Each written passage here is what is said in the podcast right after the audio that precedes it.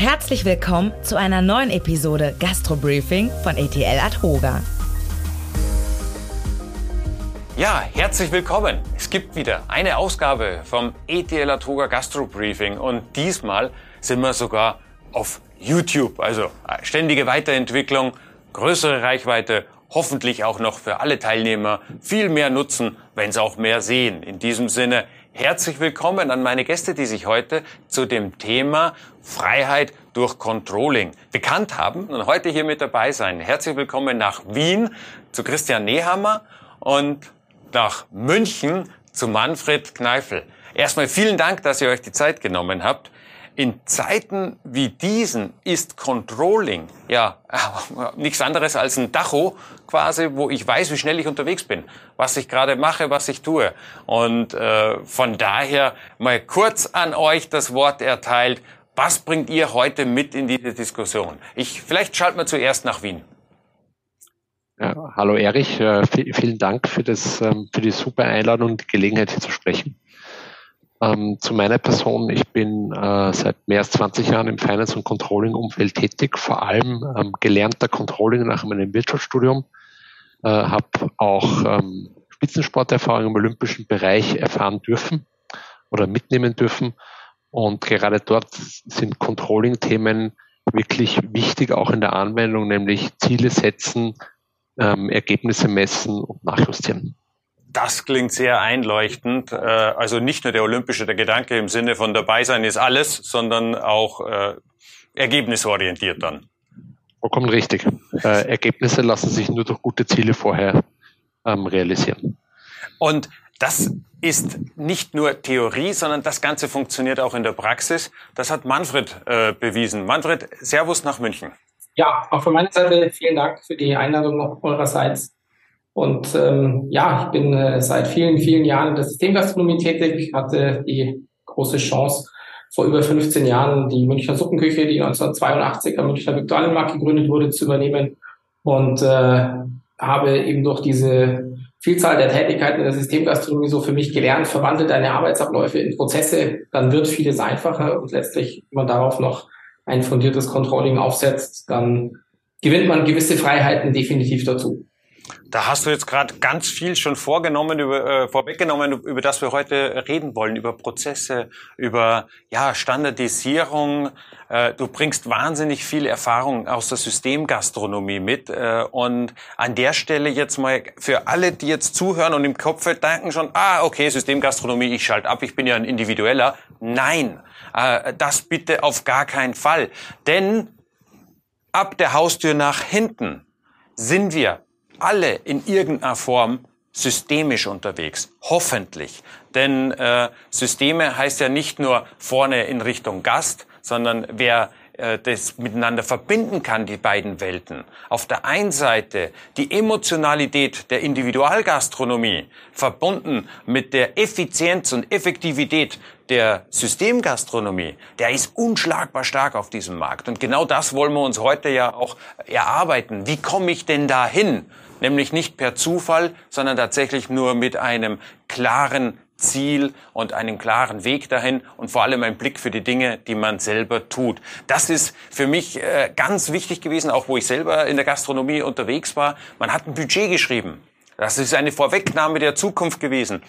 Und dann hat man zwölf Monate versucht, da möglichst nah ranzukommen. Aber das Ganze ist ja auch mühselig und macht vielleicht auch nicht immer jeden Tag so wahnsinnig viel Spaß. Deswegen äh, man sagt ja auch während den Anfängen, das gilt ja auch umgekehrt. Also ganz wichtig ist ja der erste Schritt auch oft.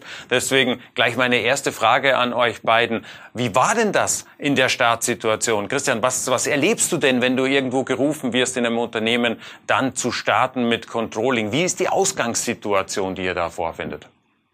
Naja, ähm, die Ausgangssituation, es gibt, es gibt meistens die immer ähnliche Ausgangssituationen. Die meisten Ausgangssituationen, die wir sehen oder die am häufigsten ist, äh, dass Unternehmer, Geschäftsführer die Zahlen, ihre eigenen Zahlen nicht kennen oder diese nicht wirklich verstehen. Und ähm, dieses Thema, ich kenne meine Zahlen nicht, das drückt sich dann auch in weiterer Folge davon damit aus, dass ähm, die Geschäftsführer auch nicht wissen, wie die wesentlichen Hebel in dem Geschäft zu ziehen sind und ähm, wie diese funktionieren.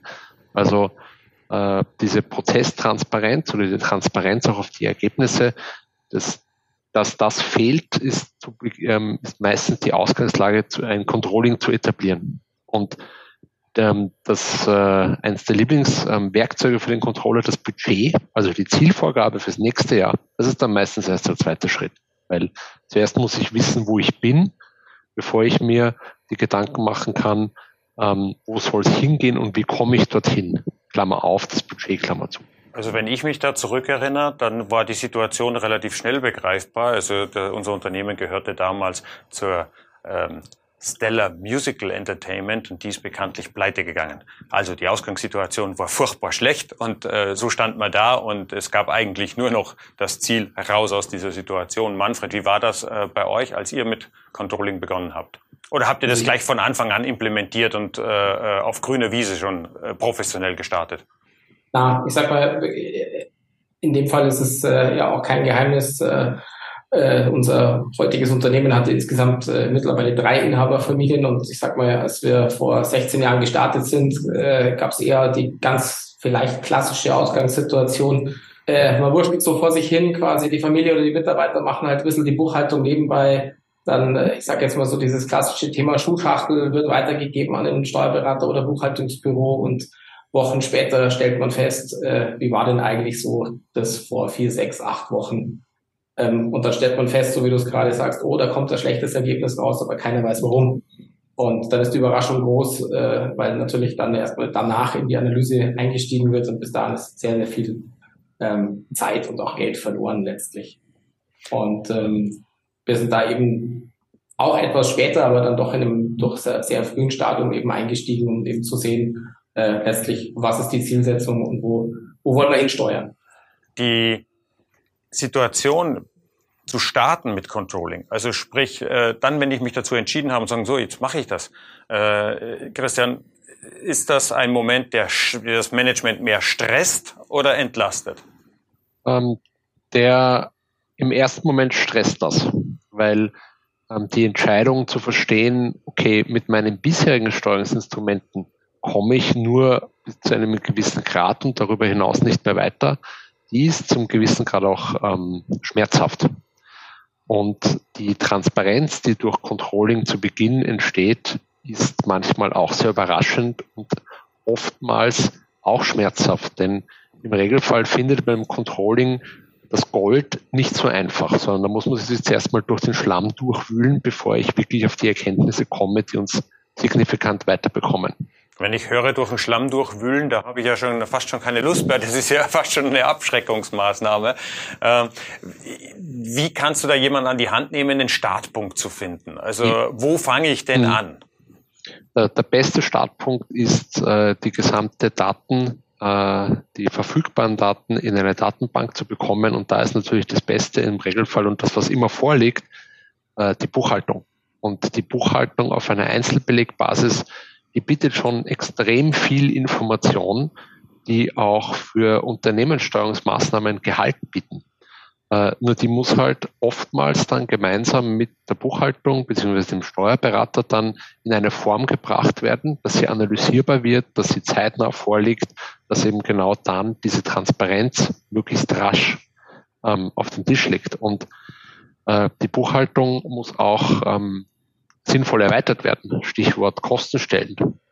Äh, nämlich, ähm, wer verursacht welche Kosten und Erlöspositionen? Wie kann man das dementsprechend dem Business zuordnen? Und äh, selbst von dort weg sind wir noch immer nicht im Controlling auf dem Thema einer Deckungsbeitragsrechnung. Welche Produkte verursachen welche Ergebnisse in meinem gesamten Portfolio? Was liefere ich welchem Gast und womit verdiene ich wirklich Geld? Also diese Fragen, ähm, die sind äh, relativ schnell formuliert, aber die Ergebnisse zu erreichen, sind alles andere als schnell und einfach, sondern sind oftmals auch dann das Ergebnis von harter Arbeit. Denn die, die verfügbaren Daten sind gerade mit modernen Kassensystemen und einer gut geführten Buchhaltung sind enorm und da muss man schon aus den richtigen Daten die, die Nadel herauspicken, um das, den wirklichen Hebel zu finden. Macht ihr das so, Manfred? Ist das äh, auch quasi euer Vorgehen? Ja, also für uns war der bewusste, ich sag mal, nicht, nicht Stresspoint, aber die Erklärung erstmal allen Mitarbeitern genau zu erklären, warum machen wir das jetzt so, warum kommen an vieler Stelle, ich sage jetzt mal in Anführungszeichen, sehr, sehr viele Nachfragen und was ist letztlich das Ziel? Und das Ziel allen zu erklären, dass wir damit fundierte Entscheidungen treffen können. Also sprich, ich sage jetzt mal, das Bauchgefühl messbar machen. Mhm. Und wenn dieser Erklärungsschritt gegeben ist und man dann sozusagen alle an der Stelle abholt und jetzt nicht, naja, die Buchhaltung will jetzt noch äh, ja noch mehr wissen oder äh, will, will nur drei Tabellen mehr oder so, dann, ähm, wenn, wenn dieser Erklärungsschritt gegeben ist, dann muss ich sagen, ist es eher nicht, dass es stresst, sondern dass also mittlerweile eher sogar die die, die Freude da ist, äh, wenn man dann gemeinsam in den Termin geht und äh, sich eben das Thema anschaut und mit Budget vergleicht und äh, halt auch wirklich sieht, okay, was haben einzelne Maßnahmen äh, denn dann teilweise auch sehr kurzfristig gebracht. Okay, das heißt, diesen Abgleich Budget zu Ist-Situation und das Erschließen diverser äh, Datenströme, das habt ihr vollzogen. Also ihr habt mehr als nur die Buchhaltungsdaten. Ja, das haben wir mittlerweile vollzogen. Okay. Dabei kommen natürlich auch sehr, ähm, äh, ja, teilweise schmerzhafte äh, Themen hervor. Ähm, Zum Beispiel? Ich sage jetzt mal so, wenn du halt plötzlich feststellst, dass dein Lieblingsgericht den geringsten Deckungsbeitrag hat, dann äh, ja, das ist natürlich für den einen oder anderen dann schon eine schwierige Entscheidung, ähm, zu sagen. Ja, aber dann, oh, dann habe ich vielleicht. Oder nicht. Ja, genau, aber dann habe ich vielleicht eine gute Erklärung, warum genau wegen diesem Gericht so viele Gäste kommen, weil wahrscheinlich überall sonst äh, für das gleiche Geld äh, nicht das zu bekommen ist. Ja. Das heißt, eine Indikation ist auch zu günstig dann an der Stelle. Zumindest eine Indikation, also es gibt dann viel mehr Erklärungen. Ja. Also, oder es zwingt natürlich auch, über die Ergebnisse drüber nachzudenken und sich damit zu beschäftigen. Und ich glaube, dieses Thema, ähm, sich damit beschäftigen und vernünftige Zeit zu nehmen, ist mit die größte Investition. Jetzt hast du gerade gesagt, äh, äh, vernünftig. Ich möchte auf dem Vernünftigen mal bleiben, denn man kann sich ja natürlich austoben und auch äh, äh, 1000 Euro ausgeben, um 500 zu sparen, wirtschaftlich aber am Ende nicht sinnvoll. Habt ihr äh, mit dieser Vollausstattung gestartet oder sagst du, pass mal auf, das sind die drei Fehler, die man gerade zu Beginn am wenigsten, also wo man darauf aufpassen soll, dass man die nicht macht? Na, ich glaube, ähm, der, der Hauptpunkt ist dieses klassisch ähm, beim Thema Thema Kosten und auch gerade dieses Thema Personalkosten und ähm, das äh, also ich nenne sie immer die EDA-Kosten. Ja, ist ja wurscht, müssen wir eh nicht verändern, weil der Mitarbeiter kommt ja sowieso immer schon um acht. Also dieses haben wir immer schon so gemacht. Mhm. Diese Dinge zu hinterfragen und da dann mal zu sagen, okay, wir, wir starten da jetzt von dahin weg. Also letztlich einfach die bestehenden Prozesse nicht angreifen zu wollen, das ist mit der größte Fehler eigentlich, der passieren kann. So dass man dann sagt, okay, das war jetzt so und jetzt ähm, wollen wir das eigentlich auf ich will, so das nächste Level heben und ähm, da mal schauen und äh, da müssen wir vielleicht auch manch, an mancher Stelle umdenken. Und dieses, das so, dass, dass man das nicht machen will und letztlich dann so eine halbherzige Lösung macht, quasi, wo man eigentlich was signifikant ändern will, äh, das bringt nichts. Also man muss wirklich bereit sein, die Zeit zu investieren und letztlich auch natürlich sehr viel in dann Umsetzung und Gespräche mit den Mitarbeitern investieren, damit es einfach dann auch ähm, vernünftig nach vorne kommen kann. Und, und ich glaube vielleicht noch ergänzend dazu, ähm, die Emotionalität ein bisschen aus den Dingen herausnehmen, weil solange die Ergebnisse nicht ganz klar messbar sind, ähm, schwingt immer viel Emotion mit. Und klar, wir haben, ähm, wir sind alle emotional, aber am Ende des Tages, was es wiegt, das hat's. Also äh, die, die, die Zahlen sind so, wie sie sind. Und natürlich ist die größte Gefahr im Controlling, dass die Zahlenbasis nicht passt oder dass die äh, gezeigten Ergebnisse nicht 100% der Realität widersprechen.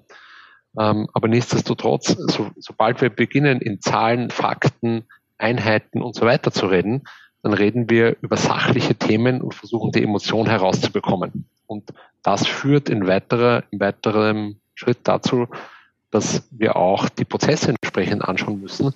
Und da darf sich dann keiner auf den Schlips getreten fühlen, wenn mal rauskommt, okay, da haben wir was gemacht, das Ergebnis, wir wollten 100 erreichen, haben nur 50 erreicht, na gut, dann machen wir was anderes.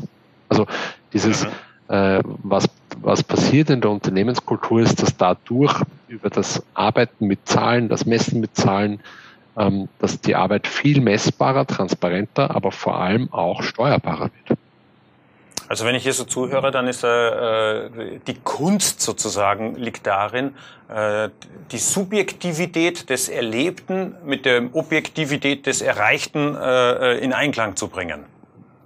Ja, das stimmt, mit Sicherheit. Das ist ganz, ganz wichtig, dass das dann, dass dieser Abgleich passiert und natürlich, weil was ist denn Controlling? Controlling ist faktisch ähm, den, einen kontinuierlichen Verbesserungsprozess in Gang zu bringen und zu betreiben. Also messen, äh, die Abweichung analysieren, wo wir hin wollten, äh, mir anschauen, wo wollte ich denn hin in Bezug auf ähm, das Budget und dann im weiteren Sinne wieder äh, den Kurs neu anzupassen und wieder messen und wieder analysieren und wieder Maßnahmen setzen und wieder ein neues Ziel setzen.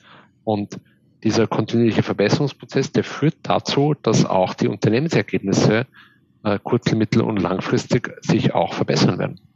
Christian, das, das klingt so einfach, wenn du das sagst. Und wenn ich dir zuhöre, und ich glaube, da geht es unseren Zuschauern allen gleich, wir sind restlos überzeugt davon, du hast recht. Genauso muss es sein. Aber jetzt ist es im Leben, der Mensch ist wie Wasser. Ich starte etwas in bester Absicht und der vollkommenen Überzeugung, die Dinge müssen anders gemacht werden. Ich starte mit großem Engagement, investiere viele Stunden, schreibe ein Budget, äh, definiere Prozesse. So, und dann vergehen die ersten Wochen ins Land. Der erste Mitarbeiter wechselt auf seine Position, neuer kommt nach, das Wissen wird nicht weitergeben.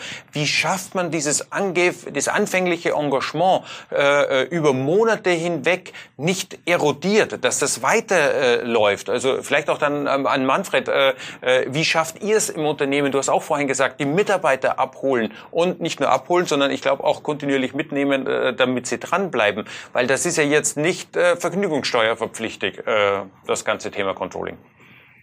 Christian. Ähm, das Wichtige im, Kont im äh, Controlling ist dranbleiben. Also für das Unternehmen, die Unternehmensgröße, die Unternehmenskultur das richtige Maß finden. Ähm, bei der richtigen Speise sind 10 Gramm Salz vollkommen richtig, aber 100 Gramm ist einfach zu viel. Und äh, ähnlich ist es beim Controlling. Das richtige Maß nehmen, um das anzuwenden und dann aber kontinuierlich dranbleiben. Einmal im Monat Ergebnisse besprechen, einmal in der Woche Ergebnisse besprechen. Ähm, in welcher Taktform auch immer das wichtig ist, aber es muss für das Unternehmen im jetzigen Zustand passend sein. Weil so wie du richtig sagst, Erich, ähm, wenn man das übertreibt oder untertreibt, beides ist möglich, funktioniert es nicht. Und das ist ein, ist ein ganz ein wesentlicher, ein wesentlicher Zugang, das hier zu Beginn richtig einzusetzen. Manfred, hast du noch einen Praxistipp äh, fürs Dranbleiben am Controlling-Thema? Ja, also ich glaube, das ist ein, also das ist das so die Erfahrung, die, die wir gemacht haben. Es ist schon ein, ein wesentlicher Faktor, die Mitarbeiter dafür zu begeistern. Letztlich, um einfach daraus auch so dieses Thema heraus zu haben, dass sie sich damit selber beschäftigen und beschäftigen wollen. Also wir haben es gemacht, sozusagen, dass sie auf die Daten jederzeit zugreifen können, dass es eben nicht nur zu den Besprechungen, die ähm, entweder 14-tägig oder einmal im Monat stattfinden, sondern dass sie eben auch zwischendrin mal reinschauen, wie stehen sie denn, um so selber ein bisschen ein Gefühl dafür zu mhm. bekommen und äh, da eben ihnen auch die Möglichkeit zu geben, wenn sie das denn, denn wollen, sich auch noch tiefer ähm, damit zu beschäftigen, ohne sie jetzt damit komplett also ich äh, nehme, ich nehme da raus, äh, ihr habt da an der Stelle totale Transparenz. Das war letztlich das Ziel, genau. Das ist, das ist eine interessante Frage, Erich. Entschuldige, dass ich da ja. einschreite, weil äh, ganz oft in kleinen oder mittleren Unternehmen oder auch in großen ist ähm, Ergebnistransparenz für viele Mitarbeiter nicht vorhanden. Und äh, dieses Thema, wie, wie gehe ich mit der Transparenz um, ähm, wenn ich mit Controlling beginne zu arbeiten, dann muss ich auch in, in die Tiefe der Organisation einsteigen nämlich die Verursacher und von Ergebnissen, von äh, Arbeitsschritten, von Unternehmensergebnissen die muss ich mit deren Ergebnissen in Form von Zahlen konfrontieren. Und wenn ich das tue, muss ich auch ähm, die Unternehmenskultur von einer möglicherweise ähm, intransparenten zu einer transparenten Unternehmenskultur verändern. Das ist ja schon richtig jetzt Change Management und klingt wahnsinnig aufwendig. Äh, jetzt haben wir Zuschauer und Zuhörer dabei, die sagen, ja, ich führe doch das Unternehmen von morgens bis abends. Äh, wie viel Zeit soll ich denn mir dafür nehmen? Was brauche ich an Zeit, um da ein, ein sinnvolles Controlling auf die Beine zu stellen? Was ist da so deine Einschätzung und Erfahrung, Christian? Ähm, naja, ähm, das, das eine, worauf man wirklich achten muss, ist, Controlling ist jetzt etwas, das kümmert sich um die Messbarkeit und die Zielorientierung von Geschäftsprozessen. Und zu sagen, äh, Unternehmen A braucht dafür einen halben Manntag im Monat, Unternehmen B braucht eine Woche im Monat, so einfach ist es nicht, weil ähm, es lässt sich auch nicht zwingend an der Umsatzgröße ähm, ausdefinieren. Das, was wichtig ist, ist, dass wenn Controlling vernünftig aufgesetzt ist, dass es deutlich äh, Zeit und Qualität für das Management, für die Geschäftsführung spart, um die richtigen Entscheidungen zu treffen, um eine ja, gute Grundlage ist, zu haben. Das ist jetzt eine Steilvorlage für Manfred. Manfred, wie groß ist dein Zeitaufwand für Controlling in der Woche? Ich würde sagen, mittlerweile ist es reduziert auf äh, eine Stunde. Wir kommen, glaube ich, mal ursprünglich von, von, von drei Stunden ähm, die es äh, damit okay. weil es einfach deutlich kompakter ist und wir, ich sag mal, von, von jeder ähm, Stufe, die wir sozusagen tiefer in die Themen eingestiegen sind, sind natürlich mehr Daten und natürlich auch mehr operative Daten dazugekommen, ähm, die mir wichtig erschienen ähm, und eben sozusagen, ich sage jetzt mal, Finance mit, mit Operations-Daten einfach an der Stelle verknüpft. Aber also ich muss sagen, es wird immer weniger und äh, die Zeit ist sehr, sehr sinnvoll, sie sich zu nehmen, so wie ich eben vorhin eingangs sagte. Man muss sich also schon damit aktiv beschäftigen wollen, um die Freiheiten, die man sich wünscht, zu bekommen. Ja, ist ja auch das Thema heute hier, Freiheiten äh, zu bekommen. Ähm, was sind denn die größten Widerstände, die ihr so antrefft oder die, die ihr erlebt habt, Manfred, bei der äh, Einführung und Umsätze? Also an welcher Stelle war, es am anstrengendsten? Das dahin zu kommen, wo ihr jetzt seid, dass du sagen kannst, mit einer Stunde die Woche habe ich mein Controlling im Blick? Gut, ich meine, am, Anfang war es ähm, aus den unterschiedlichen Systemen und aus den unterschiedlichen äh, Punkten sozusagen erstmal die Daten zusammenzutragen. Weil man natürlich auch auf dem Weg festgestellt hat, na ja, okay, stimmt, da ist das, das nicht berücksichtigt worden, ähm, letztlich alle Datenpunkte äh, zusammenführen und darauf dann eben aufsetzen, zu sagen, jawohl, okay, Umsatz, Kennzahl, Wareneinsatz, Personalkosten, all die, die Themen, die ja, egal ob Individual- oder Systemgastronomie, die hat jeder und sozusagen, dass man damit anfängt, die zusammenzuführen, zu beleuchten und dann eben Schritt für Schritt ein wenig tiefer einzusteigen in die, in die Themen. Heißt das, ohne Digitalisierung ist ein Controlling gar nicht mehr möglich? Also ich glaube nicht, dass es geht. Also wenn ist es, also ich behaupte nein, geht nicht. Mit dem Rechenschieber geht schon. äh, und mit der Kasse zum Drücken mechanisch geht's auch. Ja, aber man aber muss natürlich dann schon fair sein, ja. Also ähm, vor 20 Jahren zu Beginn meiner Karriere, das war im Telco-Umfeld, wurden zig Millionen Euro in Controlling investiert, in EDV, IT, vor allem Hardware-Systeme. Äh, diese, diese Dinge sind heute gar nicht mehr notwendig. Die Technologie ist frei verfügbar am Markt.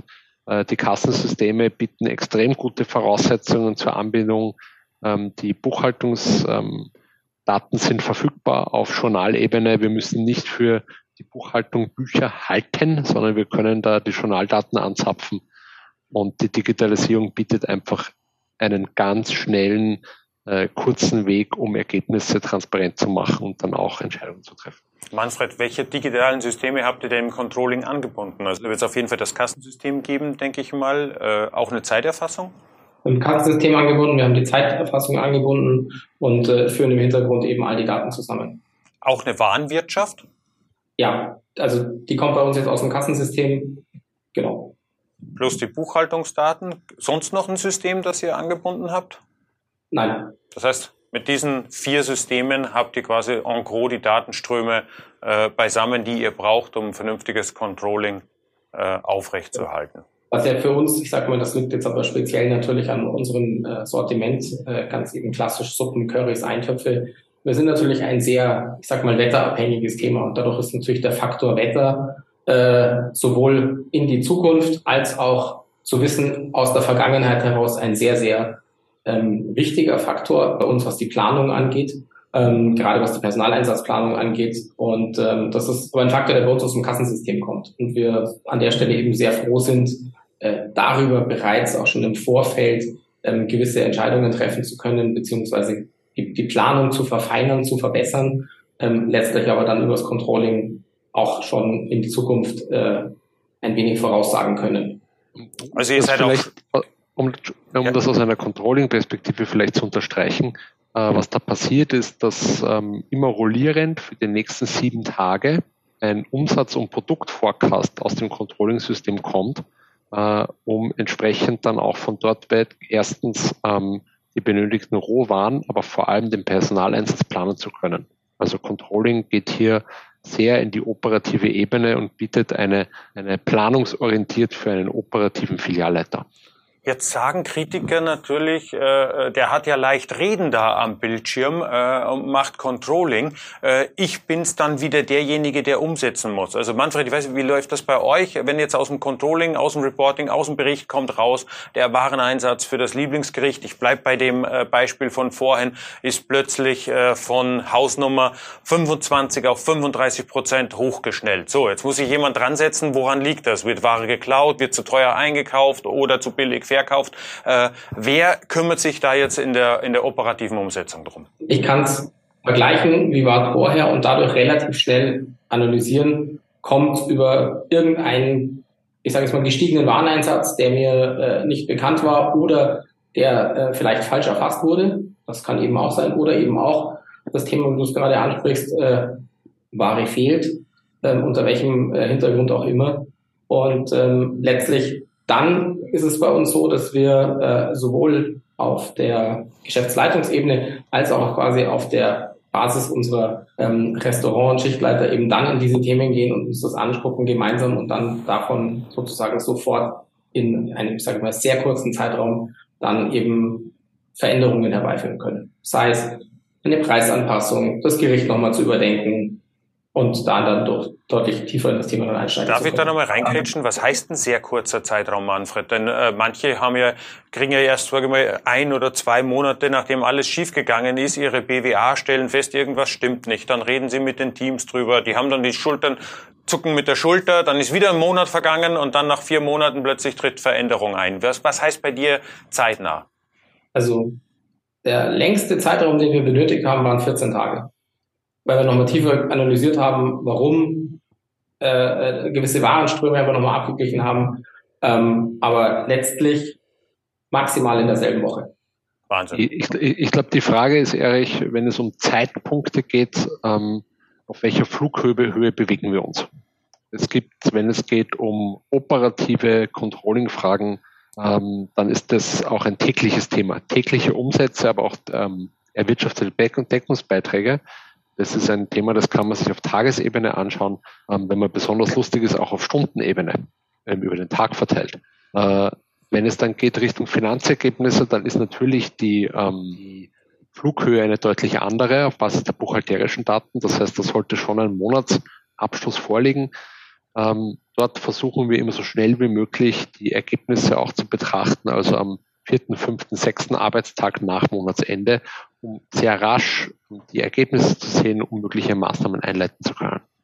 Jetzt habe ich verstanden, wie wichtig das für mich als Unternehmer ist. Wenn ich es schaffe, innerhalb von, sage ich mal, längstens 14 Tage, sehr beeindruckend, Manfred, an der Stelle, äh, auf einen Missstand, auf eine Anomalie zu reagieren, dann verliere ich ja nicht noch weiter wochenlang Geld. Das ist ja in Zeiten mit, äh, sage ich mal, wer weiß, was zum Jahreswechsel äh, steuerlich da auf uns zukommt und was die Branche an Veränderungen so mit sich bringt. Äh, die Zeit bringt es ja mit sich auf jeden Fall, dass die Dinge teurer werden und dass ich meine Preise anpassen muss, wenn ich meinen Laden im Griff habe, wenn ich weiß, wo ist meine Marge, wo verdiene ich Geld oder wie viel und zu welcher Qualität muss ich wann liefern, um das Geld zu verdienen, dann bin ich auf jeden Fall auf der sicheren Seite und habe Liquidität. Und das ist ja die Freiheit, die wir mit dem Titel der heutigen äh, Sendung ja auch meinen. Also durch Controlling diese Freiheit zu haben, weil die Liquidität da ist, um sage ich mal, Leute vernünftig zu bezahlen, um äh, äh sich seinen Laden auch leisten zu können, damit es einem nicht nur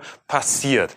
Jetzt klingt das Ganze wie ein wunderbares Märchen. Äh, Brauche ich dafür eine also externe Hilfe? Kriege ich das auch alleine hin? Äh, wie, wie gehe ich da am besten vor? Was ist da euer Tipp oder eure Strategie für unsere Teilnehmer und Zuhörer heute, wie sie es angehen sollten? Manfred, magst du anfangen? Also ich glaube, dass es mit externer Hilfe deutlich einfacher ist, ähm, zumal es einfach auch einen gewissen Leitfaden gibt, ähm, dass man sich nicht zu sehr dann in Kleinigkeiten verhaspelt. Ähm, weil das passiert dann relativ gerne, dass man äh, da, äh, ich sag mal, am Anfang vielleicht bei kleinen Themen zu viel zu tief einsteigt und dann den Blick aufs große Ganze verliert. Also ich sag mal, so ein geleitetes ist äh, an der Stelle, also habe ich deutlich besser empfunden. Guter Punkt. Also der, der große Blick aufs Ganze und wie in welcher Flughöhe ein Steuerungsinstrument, weil das ist ja Controlling, fürs Unternehmen aufgesetzt wird, äh, dass es sicher von, von außen betrachtet ähm, sinnvoll, sich diese Expertise hereinzuholen. Äh, inwiefern dann, und das ist unternehmensabhängig, es Sinn macht, eigene Controller zu haben, ähm, die das dann betreiben, ist sehr stark unternehmensspezifisch abhängig. Äh, größere Unternehmen, klar, da macht es dann Sinn, die große Problematik, die ja entsteht, ist am Controlling, das habe ich eingangs erwähnt, sollte vor allem kontinuierlich funktionieren. Und äh, in Abhängigkeit von einzelnen Personen ist natürlich ein, äh, ein Controlling aufgebaut auf kleinen Teams sehr, sehr schwierig zu betreiben. Das heißt, es gibt eine natürliche Grenze, ab wann Controlling für ein Unternehmen sinnvoll ist und ab wann, äh, sage ich mal, berechtigt oder nicht, sei dahingestellt, ein Unternehmer sagt, ich gucke jeden zweiten Tag auf mein Bankkonto, dann weiß ich, ob es mir gut oder schlecht geht. Ähm, ja, ja und nein. Grundsätzlich, ähm, Controlling ist ja nicht, äh, das ist ja keine, keine Tätigkeit, die erst entsteht, wenn man Christian, das war ein Scherz, ja. Das mit dem Bankkonto, ja, das war ein Scherz. Das ist nur so ein Glaubenssatz, den viele mit sich tragen. Das, ja, das heißt, ist, das Bankkonto ist ein guter Indikator. Ja, aber nicht aber, nur aber halt leider kein vollständiger. Ja, eben. Das will ich ja wohl meinen. Ja, also externe Hilfe, ja, ab einer gewissen Größenordnung macht Sinn. Und wenn man noch sehr viel größer ist, ich glaube, die haben wir heute nicht in der Runde dabei, dann macht es auch Sinn, äh, äh, sich eigene Controller anzustellen und das dann Vollzeit zu machen. Lauft man dann natürlich, äh, sehe ich schon, wenn man eine gewisse Größe hat, heißt das, es muss sich dann auch rentieren. Man gibt nicht mehrere 10.000 Euro im Jahr aus, äh, um vielleicht 500 Euro zu sparen. Das ist dann nicht sinnvoll.